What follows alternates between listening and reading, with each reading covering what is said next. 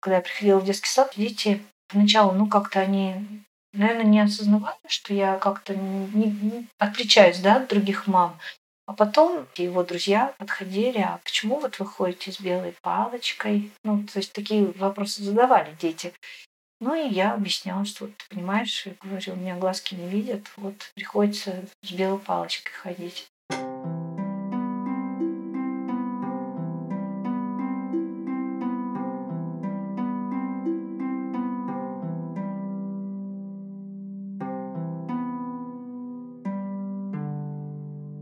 Все люди разные. Ну правда, нас так много на Земле, и каждый отличается от другого. И знаете, мамы ведь тоже бывают разные, каждая со своей историей. Собственно, это и было одной из причин сделать этот подкаст, чтобы мамы могли делиться своими историями с другими. И сегодня я хочу поделиться с вами еще одной историей. Кто-то скажет, о, это особая история – но вообще-то все люди особенные. И сегодняшний выпуск – это история Натальи Зайкиной. Небольшая история из жизни. И, конечно, история мамы. Просто мамы необычной. Меня зовут Вика. И вы слушаете подкаст «Вдохновляющий быть мамой». Приятного прослушивания. Мой родной город – это Северодвинск, Архангельская область, берег Белого моря. Прожила я там до 23 лет, но из этих, этих 23 лет 12 э, лет я жила в Петрозаводске.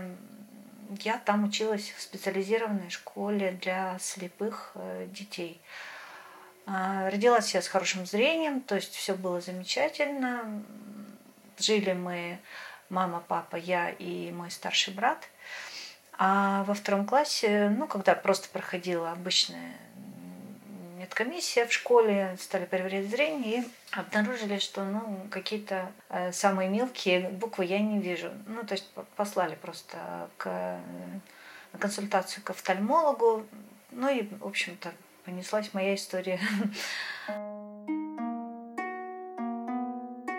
Пытались э, ну, как-то поддерживать, конечно, делали операцию лазер. Ездила я здесь, была в Москве неоднократно, в э, Питер, но тогда это был Ленинград, ну, в Архангельске. Но постепенно зрение падало, и, в принципе, уже в пятом классе, когда училась в обычной школе, мне просто ну, врач, э, который меня вел, ну, посоветовал уже не мучиться в школе, да, когда я уже не видела с доски, а ну, порекомендовали поехать учиться ну, вот, в специализированную школу. Наталье в школе повезло. Классная руководительница поддерживала ее и даже специально писала шрифтом покрупнее.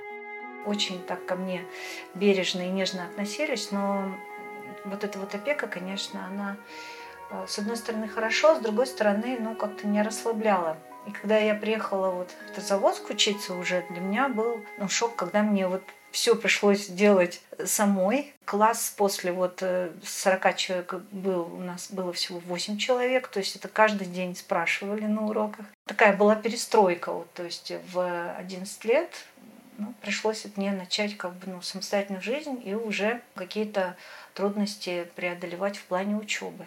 До 17 лет Наталья жила вне дома и приезжала к родителям только на каникулы.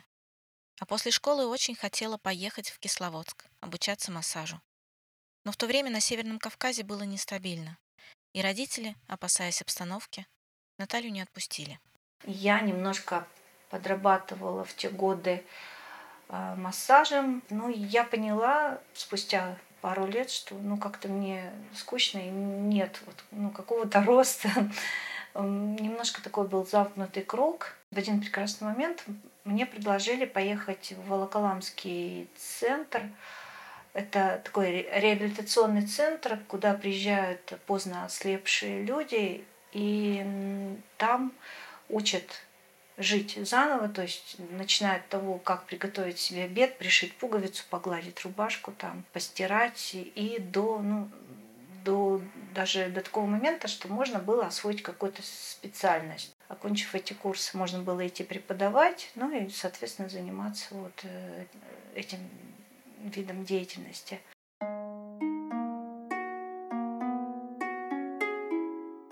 Я поехала туда, и когда я приехала, меня, э, ну, как-то вот э, очень сильно удивило то, что там ну, в основном, конечно, там были незрячие люди. Если я училась, когда в школе, у нас было не очень много слепых детей, ну, в основном были слабовидящие. Вот.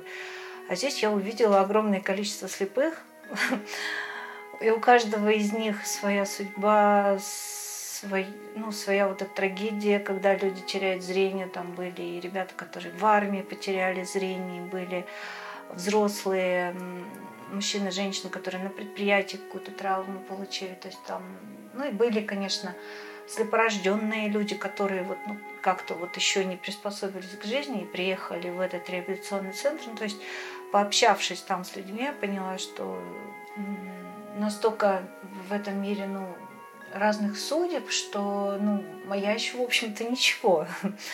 Вот, надо только, ну, немножко приложить каких-то усилий, чтобы ну, как-то вот вырваться из того круга, ну, в, котором, в который человек попадает, да, ну, в какую-то трудную жизненную ситуацию. И я там закончила, значит, а, курсы по такой бытовой реабилитации. Я там научилась свободно ходить с тростью по улице. Скорее всего, я э, вот эти вот курсы мне дали то, что я свободно, без комплексов вот этой белой трости, ну, стала выходить на улицу самостоятельно, вот ни от кого не зависеть. После, наверное, вот как раз после этих курсов познакомилась с ребятами, которые поступали в вузы, уезжали из родных городов, то есть ну, самостоятельно вели такой образ жизни. Я решила вот поехать, поступить в Москву, в социальный университет. Сначала я поступила на заочное отделение, а потом уже ну, перевелась на дневное.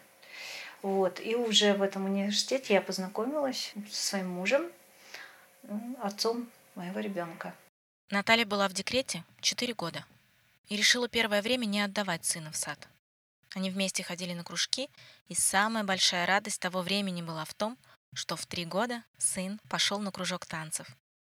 По прошествии времени это увлечение стало профессиональным, и сын практически дошел до кандидата в мастера спорта по бальным танцам. Чем я занимаюсь сейчас? Я э, работаю в проекте, международном проекте «Диалог в темноте». Являюсь менеджером социального проекта «Люди Ин», и э, спектакли в темноте. Вот, я занимаюсь этими двумя проектами, но подробнее вот э, мне бы хотелось рассказать о проекте Людин. Это такие социальные тренинги, на которых мы рассказываем о жизни инвалидов, но это не о том, что инвалид это какой-то супергерой, которому приходится каждый день преодолевать какие-то там трудности. И этот тренинг не о том, что инвалиды это какие-то беспомощные люди, а это о том, что ну, инвалиды это обычные люди, но у них есть ну, некоторые такие технические сложности, и эти технические сложности, они преодолеваются вот, ну, путем каких-то как раз технических приборов. Э, ну вот. Ну, все решаемо в этом мире. На этом тренинге у нас э, есть таких два блока. Мои коллеги, глухие ребята, они показывают и рассказывают о том, как с ними можно общаться, взаимодействовать и показывают свои таланты. У нас, э, вот, например, Сергей Синодов, он мимо театра глухих, и он показывает такие шикарные пантомимы, ну, которые, в общем-то, люди выходят, и просто у них переворачивается вообще мировоззрение и понимание о глухих людях. А Николай Иванов, он вообще преподаватель э, в нашей организации, преподает игру на барабанах тоже никогда не думала, что глухой преподаватель да, вот может вести такие занятия. Также он э, показывает, что такое жестовая песня. И следующий блок нашего мероприятия – это наша любимая темнота. Там, соответственно, проводят ее незрячие тренеры, в том числе и я. То есть мы погружаем людей в полную темноту, даем им различные задания, люди выполняют упражнения, используя только осязание, обоняние и слух. И люди после вот темноты, когда они проходят наш тренинг в темноте, с одной стороны не понимают, ну как бы побывав в нашей шкуре, да, в шкуре слепого человека, они понимают, что значит какие-то действия делать в полной темноте, и в то же время они понимают, ну, насколько как бы, ну, открывает ценность зрения. Разговаривая с Натальей, я снова и снова ловила себя на мысли, что незрячий человек — это просто человек, такой же, как я и вы, просто имеющий некую особенность, с которой нужно научиться жить. Кому-то нужно для этого пойти в специальный реабилитационный центр, кто-то справится сам. Во-первых, это зависит очень сильно от человека. Можно потерять зрение, сесть э, на диван, сложить ручки и сказать, ну все, инвалид, мне все все должны подавать, подносить. Такие случаи ну, нередко бывают. Зависит э, и от человека, и от его окружения. То есть насколько окружающие его близкие люди, там родители или жена, муж, готовы помочь ему. И как помочь? То есть либо бегать вокруг э, бедного несчастного инвалида, да, и охоть-ахоть, помогать ему во всем, вот, ну, буквально там вытирать сопли. Вот, либо помощь будет заключаться в том, что, ну, слушай, друг, я пока рядом, это хорошо, но мне надо ходить на работу, ну, может случиться всякое, вот, давай мы с тобой возьмем трость, пойдем хотя бы, ну, начнем там, выйдем, постоим около подъезда, потом дойдем до магазина, потом зайдем в магазин, купим что-то, ну, научить ему, дать ему какой-то вот толчок, да, и это будет здорово, но это, к сожалению, не всегда бывает, и не каждый это умеет сделать грамотно.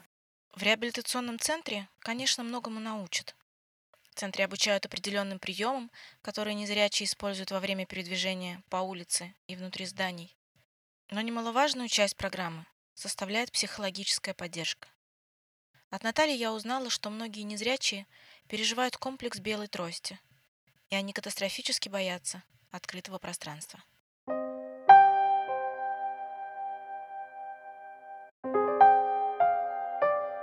Мне было очень интересно узнать историю Натальи. И особенно интересно был тот момент, что Наталья родилась зрячей, и зрение теряла постепенно. Такие воспоминания это не очень хорошие, потому что ну, лежать в больнице там по месяцу, а то и два, когда проходила там разные курсы лечения, причем в то время, наверное, не на том была уровне медицина. Ну, на мне экспериментировали, давай вот это попробуем, давай там барокамеру попробуем, лазер, давай на лазер, там гормональный какой-то курс пройдем. Ну, то есть подбирали, подбирали, то есть, э, ну, как-то пытались э, поддерживать зрение. Вот. И вот эти вот какие-то эксперименты, они ну, не совсем, да, как-то вот меня устраивали, нравились. Но я тогда нет, я не, я не, думала тогда о том, что как бы вот этот мир, он погаснет, если так сказать. То есть, ну, я спокойно жила, то есть, э, как с девчонками там бегали, прыгали, хотя врачи поставили ограничения, на физкультуру нельзя, прыжки нельзя, ничего нельзя, но тем не менее и танцами занималась, и, в общем-то, и по деревьям лазили, все это было. Нет, тогда осознания не было, в общем-то, такого, что ну, к чему-то надо готовиться. Может быть, ну, когда вот взрослый человек, э, если бы вот ну, сейчас это было, да, может быть, а, скорее всего, был бы страх, ну, вот это вот ожидание. То есть я бы жила в каком-то ну, жутком ожидании, не знаю, там, как бы я себя вот чисто психологически чувствовала, ощущала. А тогда нет, ну, ребенок, он как-то еще, наверное, не совсем осознает то, что там может произойти. Я потеряла зрение как раз вот когда уже училась вот в этой специализированной школе. То есть я туда приехала, у меня еще зрение было. И мне казалось, что зрение там 0, целых там каких-то десятых, ну это вообще шикарно. То есть я еще писала обычным плоскопечатным шрифтом, читала книги, ну правда уже были такой крупный шрифт вот э, в этой школе книги были с крупным шрифтом. Вот, я, то есть, ну, вполне видела, я играла в волейбол, и мне казалось, что это нормальное зрение, мне хватало его вполне. Вот, и когда зрение неожиданно выключили, а почему я говорю неожиданно, потому что это случилось в седьмом классе, в декабре я просто вечером легла спать, но еще тогда вечером видела, а с утра я встала уже, в общем-то, ну, я уже не видела ничего. Ну, то есть был, было какое-то небольшое светоощущение, но помню, что я даже подумала, что как-то свет, что ли, не включили в комнате. как-то не поняла, что случилось, когда я уже включили свет, я поняла, что ну, что-то случилось, да.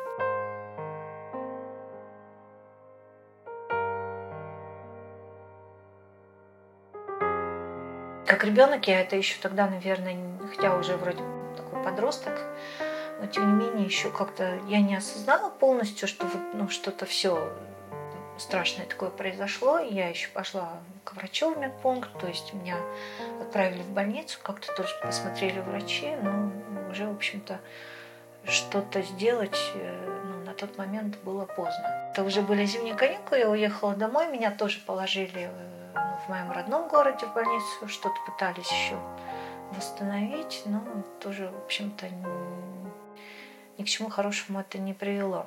И чуть э, попозже, еще вот весной, да, мы с мамой поехали в Ленинград, в военную академию, попали очень к хорошему врачу, даже помню, что его звали Борис Яковлевич. И после ну, какого-то времени он меня долго обследовал, показывал еще каким-то врачам, офтальмологам. И мама, когда за мной приехала, он ее вызвал к себе и сказал, что ну, не тратьте силы, время, деньги, нервы. Учитесь жить, в общем. Посоветовал поддержать меня. Ну, то есть, говорит, не надо ее опекать. В общем-то, научить ее как-то, ну, чтобы она приспособилась жить заново. Ну и, наверное, вот эти слова, да, они как-то, наверное, маму... С одной стороны, конечно, я не знаю, что они туда переживали. Ну, вот. Но мы справились справились.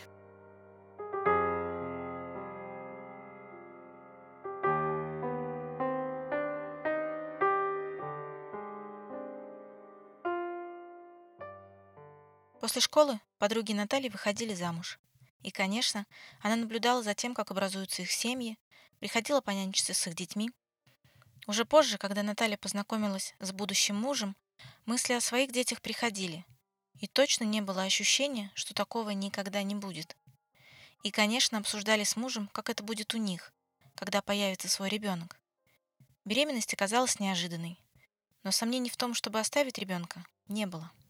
Как врачи говорят, нежданчик, да? И, ну, когда это случилось, ну, будем рожать, а как, вот, ну, сложно, да, я понимала, что это будет сложно. Я стала думать, как же я буду гулять с коляской ходить, то есть такие моменты, а как я там, не знаю, там диатез, ну, то есть какие-то такие моменты стали вот, такие вопросы стали возникать в голове. Помню, поехала в библиотеку, взяла какие-то книги, там начала читать, ну, как-то это все теории, теория, я практика. Вот. Практика началась уже в роддоме, когда мне первый раз принесли кормить сына. Вот. вот тут началась практика. Вот здесь началась жизнь, да. Вот. Я сначала не смогла его даже покормить. Помню, сижу, рыдаю, заходит нянечка, говорит, ты что плачешь? Говорю, я не знаю, как кормить. Она мне показала, как держать. Показала способ, как чтобы руки не уставали, спина не уставала, как это делать лучше. Ну, вот, училась по ходу уже. Приехали когда домой, э, мама приехала со мной, пожила какое-то время, ну, чтобы я э, немножко отошла после кесарево сечения, ну, вот, и, ну, как-то приспособилась вообще. Показала, как пеленать, как одевать памперсы, то есть какие-то моменты мне показала, все. Потом я тоже стала уже сама все это делать. Ну, первый, наверное, полгода это, конечно, был такой самый, наверное, сложный период, потому что и я училась чему-то, то и муж учился чему-то, то есть пошла новая жизнь. Подруги предупреждали. Врачи бывают разные, и часто попадаются такие, кто всеми силами старается уговорить на аборт. Мол, у тебя и так много трудностей, незрячая, за собой бы уследить. Куда тебе еще ребенок? Готовясь к выпуску, я много читала таких историй. Но Наталье повезло. Врачи поддерживали ее на всех этапах беременности и родов. Единственное, когда меня выписывали, врач спросила, кто мне сейчас поможет вот в первый там, месяц. Больше вопросов вообще ко мне не было. Как я буду, с кем я буду. Не было каких-то особых опасений у вас или у вашего врача в плане родов? А, Многие мамы вообще, в принципе, боятся этого процесса, роды, как это все будет. А вы как к этому подходили? Я, я очень боялась, кстати, рожать очень сильно. Вот, ну просто когда уже положили в роддом заранее, вот, и пришел врач-кулист, посмотрела меня, говорит, да, конечно, сохранить-то нечего, зрения уже нет, но после всех моих вот операций, лазера, рожать она мне запретила. Говорит, ну, нам не нужны последствия. По рекомендации окулиста мне решили прокисарить. Поэтому я, ну, как-то выдохнула, думаю, ну все, фу, слава богу, мне не рожать. Вот. Хотя нет, я как бы была готова морально к, ну, вот к этому моменту, хотя я говорю, я не скрываю, мне очень было страшно, как это все пройдет.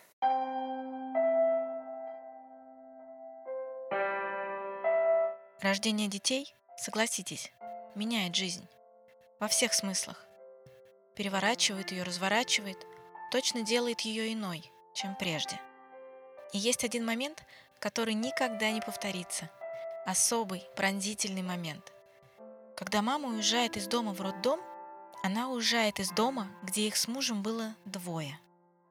Потом проходит немного дней, мама возвращается домой, и все. Все иначе. Теперь это дом троих. Это так необычно. Вроде бы ты 9 месяцев жила в ожидании появления этого малыша. И вот он здесь, в твоих руках, кряхтит и жмурится. Конечно, я спросила у Натальи, какой он этот момент был у нее. Во-первых, я пришла, была жуткая перестановка. Мне пришлось даже понять, где меня расположено. То есть без меня была поставлена кроватка там приспособлена какая-то мебель, где пеленки, ну, чтобы все было под рукой. То есть там поставлена тумбочка рядом, чтобы там соски и все остальное рядом было. То есть я к этому тоже попривыкала какое-то время. Денис у меня был товарищ беспокойный. Перестраиваться пришлось, конечно, это бессонные ночи. Да, мы по очереди просыпались. А просыпаться я, кстати, я стала спать очень чутко, да, любого там шороха я просыпалась. Даже если это был не ребенок, все равно я просыпалась. Мне казалось, что там что-то не то. Ну, то есть вот эти вот бессонные ночи, это, конечно, наверное, самое такое, ну, страшное мое воспоминание. Вот, не, не, не то, что я не успевала ну, там постирать пеленки или что-то приготовить, вот. Самое, наверное, жуткое, это вот, да, бессонные ночи. Потому что, ну, ко всему остальному мы как-то ну, приспособились. Я готовила, ну, тот же суп сваришь на несколько дней, чтобы, ну, не было вот времени терять на это. То есть какие-то вещи там, они отошли на какой-то там вообще такой задний план. За этот год кстати, не надо никаких диет, я похудела вообще там, влезла в штаны, которые носила в 15 лет. Ну, то есть, да, вот какие-то моменты ушли на задний план, мне было все равно, э, что я успеваю вот чисто ну, по каким-то другим бытовым моментам. Для меня было важно, чтобы было чисто, чтобы были постираны пеленки, поглажены, чтобы ребенок был накормлен, погулять вовремя, э, чтобы мы не болели. Ну и все. Если я там не успела причесаться, полдня хожу не причесанная, не умытая, да и бог с ним. Если у меня там что-то на кухне, я не помыла плиту, бог с ней помоется. То есть, ну вот как-то так вот жизнь пошла вот таким образом. А как решались а, какие-то вот бытовые вопросы, что, например, детская безопасность, да, мы там все заморочены, чтобы в розетку не залез, с кровати куда-то не упал. Как вот это mm-hmm. вот контролировалось? Ну, есть заглушки на розетке, то есть все провода, ну, когда уже пошел ребенок, mm-hmm. все было убрано э, на столы одеты, ну, вот кухонные такие тоже зажимчики, там резинки, чтобы они не открывались. Ну, когда уже повзрослее стал ребенок, я стала разрешать играть настоящими кастрюлями. Ему почему-то очень нравилось играть, доставать все кастрюли, туда что-то насыпать какой-то тряпочки маленькие, там бусинки, бумажки рвал, типа варил суп. Ну, это все доставалось, потом убиралось. Вот. А так, конечно, когда еще был очень маленький, не понимал, конечно, все это ну, такое опасное, там химия, все было убрано наверх, закрыто, косметика, горячий чайник, все это было, конечно, ну, переставлено, убрано. Уже не до красоты было, не до нашего удобства, главное, чтобы это было, да, безопасно. А вот этот момент, что когда ребенок mm-hmm. начинает, например, самостоятельно переворачиваться, и ты каждый раз боишься, чтобы он с краю кровати не лежал. Это, ну, диван, на диван с краю клали подушки, то есть манеж. Очень помогал, кстати, манеж, да, я легко могла его посадить в манеж, накидать там игрушки и оставить на какое-то время. Ну, понятно, что я периодически там заходила в комнату, проверяла, что он делает. Так нет, он спокойно сидел, играл. Вот. Но самое интересное, я ну, чуть попозже, когда он уже тоже стал где-то около года, я уже по звуку понимала, что происходит в комнате, уже тоже знала, э, там, как звучит та или иная машинка, там, погремушка, игрушка. Вот сейчас вот он, я слышала на звук, он там собирает пирамидку, сейчас он катает машинку. Как только наступала тишина, я забегал в комнату. Я понимала, что что-то сейчас вот не то происходит. Ну, вернее, не то, что не то, а я, у меня не было контроля, я не слышала, что сейчас он делает. Ну, там он мог что-то сидеть, не знаю, там, с мягкой игрушкой играть. Ну, ладно, я потрогала, все, он сидит там, что-то делает с этой игрушкой, ладно, все, я оставляла, уходила. Как только опять начинались звуки, там в кубике он играет, еще что-то. То есть для меня вот это была, ну, я могла находиться на кухне, а он был в комнате. Для меня это была звуковая картина, и я понимала, что ребенок делает. Если тишина, все, это для меня паника, я бегу, проверяю, что происходит. Помню, захожу, я не помню, ну он уже был достаточно, ну, наверное, около трех лет он достал папин этот крем после бритья. Все машины были в креме, я в таком ужасе. Я захожу, во-первых, запах пошел жуткий. Я захожу, говорю, ты что наделал? Он говорит, снег пошел. Ну, что скажешь ребенку, снег. Все машины в этом креме, это снег выпал. Ну ладно, потом перемыли. Когда мы говорим о каких-то бытовых историях, да, там, mm-hmm. ну, элементарных, а, если это связано, когда тебе нужно самого себя помыть, но мы вроде свое тело там за всю жизнь уже изучаем, mm-hmm. не промахнемся. Mm-hmm. А как это с детьми происходит? А, как мы купали, да, было, конечно, страшно, потому что, ну, когда вот только-только после роддома, да, стали его купать, ну, тоже сначала мы с мамой, она мне показывала, как подложить руку под голову ребенка, как помыть, чем помыть, да, как выставить, э, если сейчас, э, да, зрячая мама, да и тогда можно было градусник обязательно там температуру выставить. Бабушкин способ, я опускала локоть в ванночку, когда наливала. Если ну, мне комфортно, значит, будет ребенку комфортно. Ну, не горячая, не холодная вода, то есть по ощущениям. Вот, но это тоже как, как-то быстро очень все проходит время, там же буквально его пока он маленький, надо очень четко следить за температурой воды. Потом можно и погорячее сделать, то есть добавлять какую-то травку. Я добавляла, заваривала там чебрец, ромашка. Приспособилась. Э,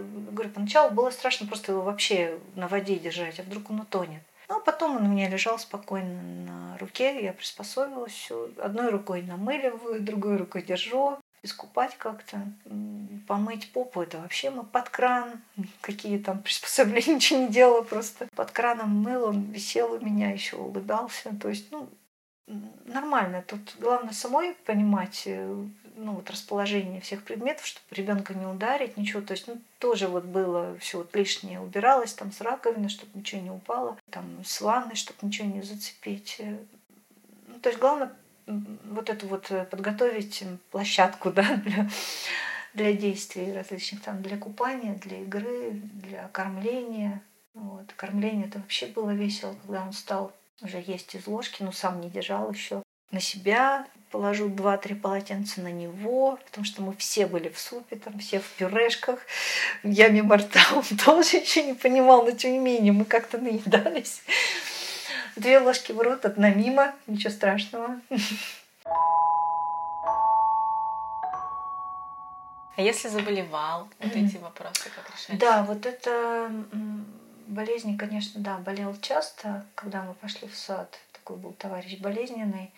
Но температуру, да, приходилось померить температуру, сходить к соседям, чтобы посмотрели. Тогда еще не было градусников таких электрических. Э, ну, сейчас они есть, можно, да, использовать их. Но тогда вот обычным градусником проверить температуру приходилось, да, идти к соседям. А что касается там приема лекарств, тоже там приспосабливались. Те же есть на сиропах риски на крышечках. Там сколько налить сиропа. Таблетки тоже, сколько половинки таблетки там. То есть все это делилось, проверялось тоже. Ну, спрашивала там или у соседей, или у подружек, правильно ли я тут сделала эти, навела суспензию, то есть тоже. Конечно, здесь приходилось обращаться к помощи зрячих. На этом моменте я хочу прервать историю Натальи и рассказать об очень важном и полезном приложении Be My Eyes, создан для помощи слабовидящим или незрячим людям. Суть его заключается в том, что в нем регистрируются незрячие и слабовидящие люди, а также видящие волонтеры. Когда слабовидящий или незрячий пользователь запрашивает помощь через приложение, оно отправляет уведомление нескольким волонтерам. Приложение работает с помощью объединения незрячего или слабовидящего пользователя с волонтером на основе языка или временной зоны. Первый, ответивший на запрос доброволец, соединяется с пользователем и получает живое видеоизображение с его задней камеры. Аудиосвязь позволяет пользователю и волонтеру выполнять задачу совместно. Например, незрячий хочет принять лекарство, но у него сейчас нет поблизости того, кто может ему подсказать. Тогда он звонит через приложение. Ему отвечает зрячий волонтер и через видеосвязь смотрит, что за лекарство, и озвучивает. Это приложение – реальная помощь более чем на 180 языках от более чем 1 миллиона волонтеров. Лежали мы в больнице у нас. Тоже были такие веселые моменты в жизни. Ну, в самой обычной, да?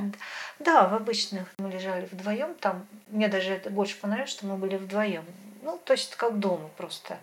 Ну, понятно, что была смена обстановки, все это замкнутое пространство. Ребенок там уже сходил с ума через два дня. Но, тем не менее, я спокойно там могла с ним играть, все, ну, то есть без всякого стеснения. Плюс еще мы успели полежать, был у нас ожог, ингалятор паровой был, и открылся ингалятор во время ингаляции. Ну, вот и кипяток на нас вылился, вот, пришлось с ожогом лежать в больнице. Но это уже я после этого приехала, выкинула купили, купили мы этот э, ультразвуковой.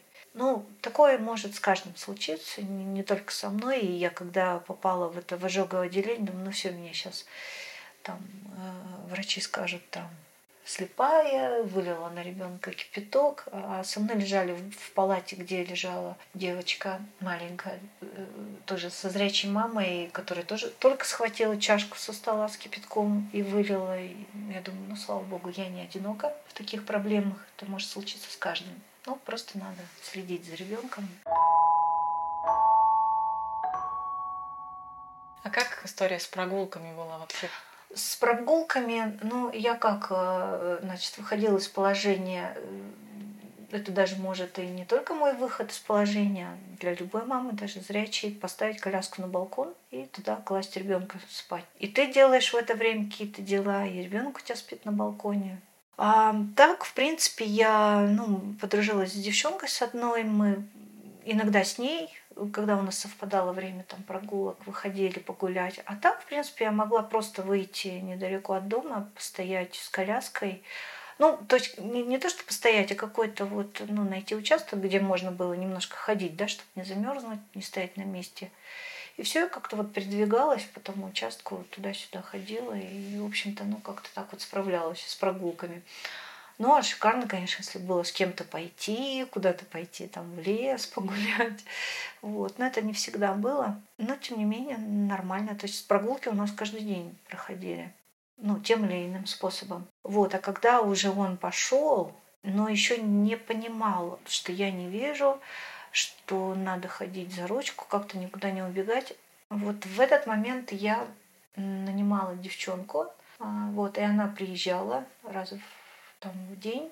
А, ну, то есть э, один раз она с ним гуляла, ходила, контролировала. Ну, иногда я с ними вместе ходила, то есть, а, ну, в основном она с ним одна бегала, там куда-то ходила на площадку, ну и так далее. Вот, ну а потом он как-то подрос, и я стала потихонечку уже с ним на недолго выходить, так, походить за ручку, погулять. Потом я познакомилась тоже с мамами на площадке, вот, то есть мы ну, плюс-минус в одно и то же время выходили гулять. И я уже спокойно Дениса отпускала с детьми, там, поиграть в песочнице, где-то там побегать, вот, на площадке. И у мамы уже как бы один глаз за своим ребенком, второй за моим был. Вот, то есть все, все, все хорошо. Они так периодически комментировали, что он здесь рядом, что делает. Ну, как-то вот период этот так вот и прошел. Ну, было, конечно, наверное, тяжеловато, да, вот в, в плане, ну, я за безопасность, вот. А так нет, нормально справилась. Например, когда мы гуляли с ним, помню, купили этот велосипед четырехколесный, начал учиться кататься на нем. И мы уходили на территории там, школы, она была огорожена забором. То есть я не боялась, что там машины будут, еще что-то. То есть он спокойно там катался вокруг школы, но я ему говорила, вот проедешь круг, подъезжай ко мне. Или хотя бы позвонишь. Ну, в этот велосипедный звонок, что ты приезжаешь мимо меня. Я таким образом его контролировала, что он где-то здесь на территории, никуда не делся. А когда мы гуляли, допустим, на детской площадке, то, ну, если зрячая мама, допустим, могла встать, подойти к ребенку и сказать, пошли домой, все, мы погуляли, то я так не могла сделать. То есть, ну, пойти по площадке искать, где мой ребенок, там, где разные качели, лазалки, ползалки. Ну, я как-то вот, ну и боялась, как-то, может, это бы странно выглядело, вот, где куча детей гуляет. Я либо просила тоже помощь э, мам, которые там гуляли с детьми, либо у нас был такой сигнал, если я встала со скамейки, то Денис должен ко мне подойти. Да, он мог сразу же не подойти. Ну, допустим, он там где-то забегался, не видит, что я встала со скамейки. Но если он меня увидит, он должен был ко мне подойти. Это был сигнал для того, что ну, нам надо идти домой. И, в общем-то, ну, это в основном так и было. Я вставала, это сигнал, все, идем домой. Когда мы гуляли на детской площадке, был случай, тоже я позвала Денис, пошли домой. Зима была, помню, да, он на горке катался. Ко мне подошел, ну, я как тогда подумала, что Денис, а куртки у детей у многих бывают одинаковые. Что, рукав, варежка. Я взяла и пошла, и какая-то мама меня догоняет, говорит, подождите, это не ваш ребенок. Вот, ну, то есть на тот момент э, я сначала так испугалась, боже, сейчас меня отругают. Не, ну мама все поняла, она тоже была с юмором. Вот, она говорит, сейчас я вашего ребенка приведу. Были такие вот курьезы. Каждый ребенок, подрастая, однажды приходит в такой возраст, когда хочется все-все узнать. Это возраст множества вопросов обо всем. Цвета мы учили с помощью зрячих подруг. Я наклеила на брайльскую бумагу там синий, красный, зеленый, подписала их по брайлю с другой стороны и показывала, вот это красный, вот это синий, вот это зеленый. То есть таким образом мы учили цвета. Ну, самые такие элементарные, без всяких оттенков. Порой эти вопросы могут быть неудобными, порой могут ставить в тупик. И кажется, однажды ребенок точно начнет задавать вопросы маме о том, почему она не такая, как все. Вот я не помню, сколько ему было вот возраст, точно был маленький, он собирал как раз уже возраст этих пирамидок, когда кубики выставлял. И я помню, что он построил из кубиков какую-то башню. Я сидела с ним на полу, он взял мою руку, положил наверх башни, и мою же руку положил э, ну, низ. Показал таким образом высоту этой башни, которую он построил.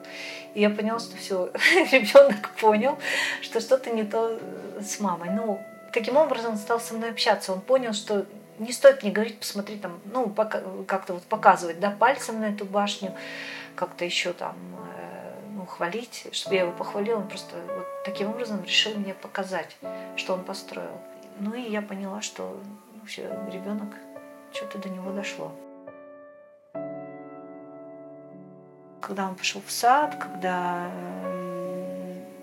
ну, более такое тесное стало общение с детьми. Он видел мамы, которые приходят за детьми. То есть, если мама шла за ребенком в сад, зрячая мама, и она могла тоже на участок зайти, забрать ребенка за руку и пойти, то я подходила на участок, ко мне подходила воспитательница, могла его окликнуть. Денис, за тобой пришла мама. Ну, его отвлечь от игры. Вот, то есть такие моменты, вот вроде бы для меня это сейчас не сложно.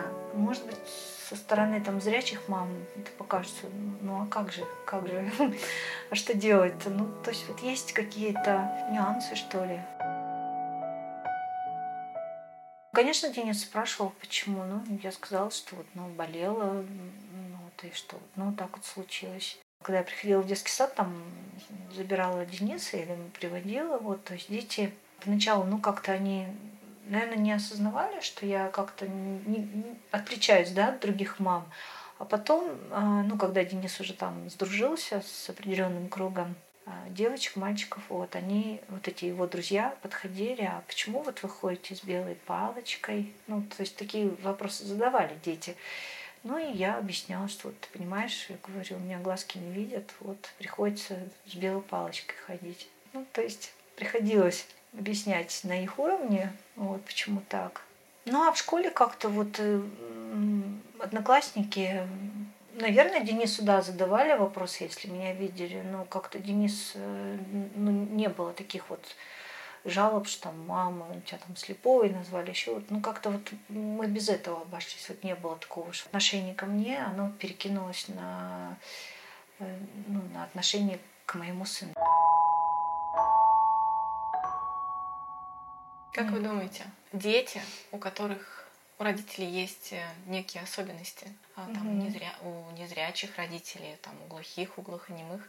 Такие дети раньше взрослеют, быстрее начинают понимать, что происходит. Да, это однозначно, да, раньше. Ну, не то, что там вот некоторые думают, да, ну, особенно вот любят прохожие рассуждать. Веди, веди маму, да какой молодец, помощник. Вот, ну, то есть вот как-то воспринимает ребенка, что там он у меня ради глаз, да, вот мы с ним идем, просто гуляем, и вот, вот как-то вот так вот воспринимают детей.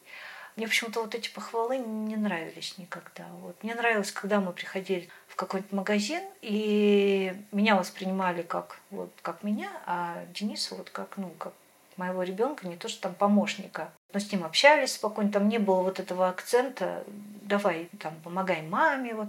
Нет, это, с одной стороны, это хороший момент, но с другой стороны, вот делать акцент постоянно на этом, что ты должен, должен, должен помогать, там, что у тебя мама слепая, она вообще ничего не может, тоже это не есть хорошо. Но просто какие-то моменты, если зрячая мама, она сделает за своего ребенка, то ну, у меня были моменты, ну, что-то я не могла сделать для него сама. Ну, то есть ему пришлось раньше начинать это делать. Ну, не знаю, вот, ладно, такой самый маленький возраст я не буду брать. Вот, например, выбор той же одежды. Вот, у меня Денис как-то стал рано очень сам ходить в магазины и выбирать себе одежду. Он вообще любитель такой классики, там, костюмов, галстуков, рубашек хороших. Без меня мог э, купить себе костюм, рубашку, ну, то есть вот такие моменты. Ну, допустим, те же поездки. Он тоже у меня рано стал ездить один. Ну, да, мы ездили и ездим все вместе куда-то. Но, то есть, все равно, если мы едем куда-то вместе, он ответственный за то, чтобы мы там а, нашли нужную стойку регистрации в аэропорту, чтобы мы нашли нужный поезд. Все равно это на нем ответственность. Поэтому он рано научился это делать. Я не помню, уже, наверное, в 10 лет, что ли, если не раньше он у меня полетел один на самолете. Я его передала стюардессе, и все, он полетел у меня один там, к бабушке на каникулы. Вот, то есть, ну, вот какие-то моменты, то есть он стал делать, наверное, раньше, чем, ну, возможно, если бы я была зрячей. Представим сейчас, что вернемся в тот день, когда вы узнали, что у вас будет ребенок. Вот сейчас, зная, сколько вы прошли, сколько вы прожили, зная вот весь этот опыт, всю эту историю вашей жизни, вашей семьи, что бы вы сейчас сказали той себе, когда вы узнали, что вы беременны? Не бойся, наверное, вот одно слово. Не бойся даже без, э, ну как, не бойся, все будет хорошо, да, вроде как-то, но все не бывает хорошо. Все равно всякое бывает. И болезни, и какие-то неудачи, и все остальное. Просто не бойся.